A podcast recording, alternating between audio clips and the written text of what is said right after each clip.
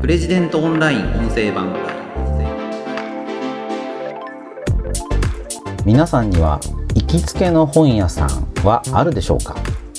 本屋と書店のことを解説していきたいと思います。プレジデントオンライン編集長の星野貴彦です。この番組はプレジデントオンラインの配信記事の周辺情報や解説をお届けしています。今回紹介する記事は大手出版社は絶好調なのだが日本全国で書店が一つもない街が増えている Amazon 以外の要因という記事です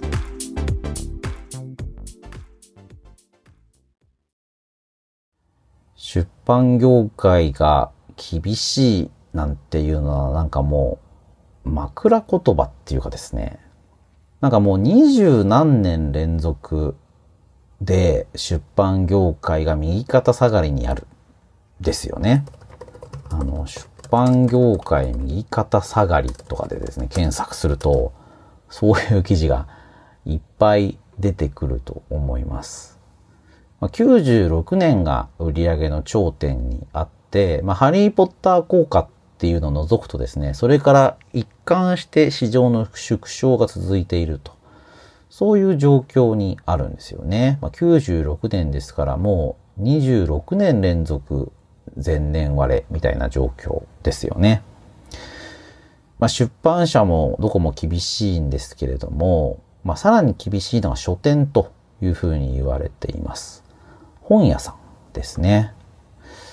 まあ、書店がどんどん少なくなっている。まあもう、どうですかねやっぱこの5、6年でその状況が加速しているような感じがします。まあ、ちょっと前まではね、それぞれの駅、私鉄とか、ちょっとした鉄道でも、ちょっと小さな駅だったとしても、本屋さんがあって、そこで雑誌とか単行本とか文庫とかそういうものを買えましたよね。まあ、そういう街の書店っていうのが本当に少なくなりました。え、ー、と、この記事だと、1988年には2万8000店という店舗があったわけですけれども、これが2020年までに1万店を割り込む。もう8000店近くまで減ってるということなんですよね。そしてタイトルにあるように、あの、本屋さんが全くない自治体というのが全国1741市区町村のうち456なんです。26%ですね。で、都道府県別に見ると、沖縄で56%、長野で51%、奈良で51%の自治体で書店がない。で、面白いんですけどね、広島と香川は全ての自治体に書店があるということです。まあ、これおそらくあの市町村合併の影響があって、広島や香川というのは市町村合併が非常に進んでいるんだと思うんですよね。かなり大きなまあ、市レベルでまとまっていると、どこかに書店があるという状況があるんだと思うんですが、逆に市町村合併が進んでいない自治体だと、まあ、あの、町村部なんかについては、やはり書店がないというような状況が多いのかなと。書店空白地帯というのが広がってるというのが現在の日本の状況だということなんです。で、これと対照的にですね、あの、大手出版社っていうのは絶好調なんですよね。あの、講談社、小学館、集英社。まあ、こういった漫画に強みを持っている出版社というのは、まあ、過去最高益になっていて、まあ、非常に、まあ、儲かっているということなんですね。そうなのかと。うんまあだから、プレジデント社というところに私は勤めてまして、そこからプレジデントオンラインをお届けしているんですけども、まあうちの会社も、まあ大枠で言うと雑誌社というふうにくくられると思うんですが、まあ、中小の雑誌社の一つですね。で、そういった雑誌をメインにしているような出版社というのは非常に厳しいです。出版業界が26年連続で前年割れという話の中で、実はですね、あの、書籍っていうのはずっと市場規模を保っているんですよね。ちょっとずつ減ってはいるんですけれども、そこまで大きな縮小はしてない。で、これ減ってるのは雑誌でして、雑誌の市場というのはですね、本当にあの、年々小さくなっています。あの、コンビニさんなんかでも雑誌の扱いのないコンビニというのが登場してまして、もうある種一般化しつつあるのかもしれませんよね。かつてコンビニの店頭だと雑誌売り場っていうのが一番いいところにあってですね。で、これがウィンドウガラスから新しい雑誌がこういうの出てますよのが見えて、で、それがお客さんを引きつける要素になってたというふうに言われていました。だから雑誌売り場から回遊して、あの、コンビニの中をぐるっと回ると。まあそういう動線が作られてたんですけれども、まあだから今雑誌売り場に真っ先に行くってお客さんがそこまで多くなくなっているわけなので、まあそうだとすれば、そもそも利益率も低い雑誌っていうのは、もう扱うのもやめようと。もしくは配送費をもっと高く設定しようなんていう、まあそういう形になっているんですよね。うーん、まあだから僕はね、雑誌で育った世代なので、非常に寂しい気がしますけれども、かたや私もプレジデントオンラインというウェブサイトをやっていて、スマートフォンでウェブのニュースを読むというのは、皆さんの生活でも、まあ、当たり前のものになってるんじゃないのかなと思います。私もそうです。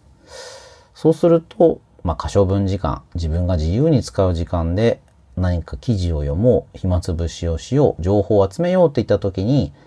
雑誌を開こう、雑誌を買おうというんじゃなくて、まあ、検索しよう、スマホを見ようというふうになるのは、まあ当たり前なのかもしれませんよね。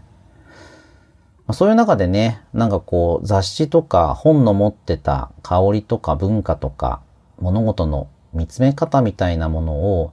なんとか Web で展開できないかなと思って、プレジデントオンラインでは、まあそういう記事を出しているつもりです。あの、うちのサイトでは書籍抜粋という形で、本の一部を記事にするというものも多くやってるんですけど、これは基本的には本っていうのは面白いものなので、その、まあ一助になれば、本の立ち読みをするような感覚でうちのサイトを使っていただけるといいんじゃないかという発想でやっているものなんですよね。なのでね、まあ、本ね、すごく面白いものが多いので、うちのサイトで署名とか著者を知っていただいて、そこで本の購入につながるというのが増えるといいのかなと思っています。で、あの、未知の本との出会いっていうのがですね、やっぱり重要なのかなという気がしますよね。あの、この記事の中では、自民党の議員連盟、町の本屋さんを元気にして日本の文化を守る議員連盟、通称書店議連。ここがですね、町の本屋はネット書店よりも未知の本との出会いの可能性をより大きく秘めている。書店がなくなることは日本の文化の劣化につながるということを言っていて、町の本屋さんをもっと守るべきなんじゃないかということを主張しています。あ、私もね、そう思わなくもないですけども、どうですかね。なんかこの、うん、日本の文化を守る議員連盟とかまで言われちゃうと、うん、なんかそういう大冗談からですね、伝統芸能みたいに保護されるっていう風になったら、ちょっとまあおしまいかなっていう気もしなくもないんですよね。やっぱりこうビジネスとして、あの、読者の方からお金をいただけるような、そういうものとして回っているものの方が、面白い記事って出てきやすいと思うんですよね。あの、伝統文化、芸能としてこれを守っていこうってなってしまうと、呼吸につまんなくなってしまうようなイメージもあるので、なんかこれ自体には私はちょっと中立的な立場なんですけども、ただまあこの記事の中で別の角度としてですね、Z 世代、若者にとっては、書店というのが敷居の高い場所になっているんじゃないかという指摘もあるんですよね。まあ、本を選ぶきっかけで、あの、読売新聞が調べているものがあってですね、このうち、あの、リアル書店、街の本屋さんというのが42%でトップなんですけれども、SNS などのネット情報というのが15%、ネット書店というのが11%ということで、あの、本を選ぶきっかけとしてもネットが非常に増えている。でさらに、まあ、本を読まない理由というのも語っていてですね、辛い、時間がもったいない、楽しくない、書き手を知らない、ネットの方が便利。まあ、こんなキーワードが上がってるということなんですよね。ネットの方が便利。まあ、便利か便利じゃないかって言ったらね、もちろんネットの方が便利なんだと思うんですけれども、まあ、本の楽しさってね、そういうことじゃないんですよね。まあこういうこと言うとね、なんかおじさんのたわごとみたいになっちゃうかもしれないんですけれども、で、まあ重要なのは、まあ今回の記事のタイトルにある Amazon 以外の要因。まあこれは結局デジタル化ということですよね。デジタル対応。本屋さんっていうのはもちろんあの街にあるものですからデジタル対応不可能ですよね。あの不動産として書店というものは存在しているので、その場所に来なくていい。情報を得るんだったらネットの方が便利だということになれば、そういう商売が難しくなってしまうというのは、まあ仕方のないことかなという気がします。なので、まあ、本を売る以外の形で書店という場所が生き残りを模索するという必要があるのかなという気がします。で、ここで少し参考になるのが、その、大手出版社が、の好調ぶり、まあ、特に漫画コミックですね。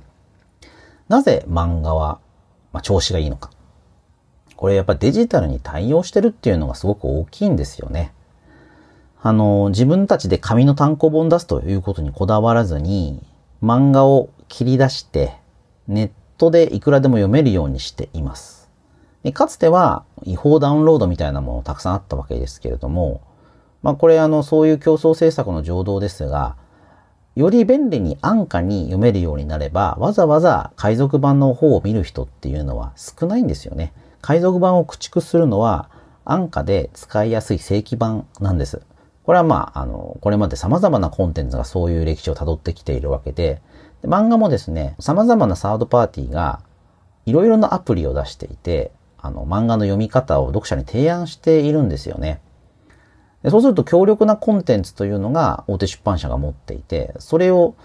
うんまあ、続きが読みたくなるような形で様々な会社がプレゼンテーションし合っている、競争しているんですよね。そうするとコミックの利用が伸びる。まあ、一つのコンテンツをめぐって様々なパブリッシャーって言っていいんでしょうかね。まあ、そういうコンテンツ、ね、デベロッパー、うん、まあ、コンテンツの流通を図る人たちが、あの、どうすればより魅力的に届けられるか、デリバリーがうまくいくかということを競っている。あの、漫画アプリもね、皆さんこだわりのアプリがあると思うんですけども、一つ一つ強みが違うんですよね。それがあるから、漫画コミックっていうのは好調なわけです。読者にどう届けるかというところの競争が非常に激しい。まあ、翻って、うん、まあそうですね。私がやっているニュース記事なんかは、そこら辺の競争っていうのがもしかしたらまだまだ足りないのかもしれませんね。まあ、少なくともまあ、例えばプレジデントオンラインであれば、Yahoo、スマートニュース、LINE、MSN、まあ様々なサイトに配信をしてまして、その配信先でうちの記事を読んだという方もかなりの比率に上るかなと思います。でそうではないですね。紙の本に書かれている記事だと、まあ一部、例えばうちのサイトに天才が載る、天才での抜粋記事が載るっていうことはあるかもしれませんけれども、それぐらいにね、限られているわけですから、流通という面では苦戦しますよね。電子書籍というのも様々なストアがあるんですけれども、なかなかね、この電子書籍の形のままでは売るのは難しいというのが現状ですよね。まあだから漫画アプリの好調ぶりっていうのを踏まえて、まあそうすると街の書店が今後どういう方向に進むべきかっていうのも、うん、単にその本を売るというのではなくて、本の売り方、プレゼンテーションの仕方、もしくは本以外の商材、どういう人たちが本屋に集まってきたのか、何のために本屋を利用してたのかというのを考え直して、そこに対するサービスというのを提供する必要もあるのかなという気がしますよね。アメリカの例でいくと、あの、バーンズノーブルというですね、まあ、こう、まあ、巨大書籍チェーンがありまして、ここが復活しているというのがちょっとした話題になっているんですよね。あの、アマゾンに駆逐されて、バーンズノーブルはもうダメなんじゃないかっていうふうに言われていたんですけれども、あの実はこう、カムバックを果たしているという記事がいくつか出ているんですよね。で、バーンズノーブルがやったことは、まあ、本を愛する人たちに心地よい空間を作るという原点回帰をしていて、今まではなんかいろんなこう雑貨を置いてみたりとか、あの、デジタル化でなんかやってみたりとかっていうことをやってたんですけど、そうではなくてですね、居心地のいい書店を作る。書店として本が選びやすくて面白い本の置いている書店を作る。まあ、ここにですね、フォーカスしたことによって、まあ、息を吹き返してるということなんですよね。面白いですよね。まあその意味でいくと、日本の書店っていうのはどんどん今大型化してまして、書店の数は減ってるんですけれども、書店の面積っていうのは減ってないんですよね。なので、大型書店になっていくというのは、その、本を読みたい人にとっての一つの答えなのかなという気がします。あとは、あの、CGC さんがやってるツタヤ書店のような形で、ライフスタイルを提案する。まあ、書店で時間を過ごすことがかっこいい、心地よいと思ってもらえるような、そういう空間づくりを進めるという方向性もあるんだろうなと思います。まあね、そう考えると、うん毎週の週刊誌が売りだった街の書店さんっていうのが生き残るっていうのは確かに厳しいのかもしれないなという気もしますよね。もうそういったニュースというのがネットに置き換わっている中で、置き換わりつつある中で、街の書店が存在感を発揮するっていうのは難しい。で、街の書店の一番の大きな売り上げを占めていたのは週刊誌なので、その週刊誌の読者層がまあもう平均年齢で言ったら70歳ぐらいですかね。まあかなり高齢化していて、だから売れない。若い人が週刊誌を買わない。週刊誌に興味を持たない。文春オンラインのね、記事はめちゃめちゃ読まれるわけですけれども、それを週刊文春っていう形で買って読むかっていうとそうではないっていうことですよね。うーん、まあなんか寂しいような気もしますが、あの、ビジネスっていうのは結構過酷というか、常に熾烈な競争がありますからね。あの、そういう可処分時間の奪い合いということで、別の策を探っていかないことには、いわゆる街の本屋が担っていた機能というのを、まあ、やり続けられない。まあ、別のプレイヤーにもしかしたらその機能を奪われてしまうということになるのかなという気がします。ということで、今回紹介した記事は、大手出版社は絶好調なのだが、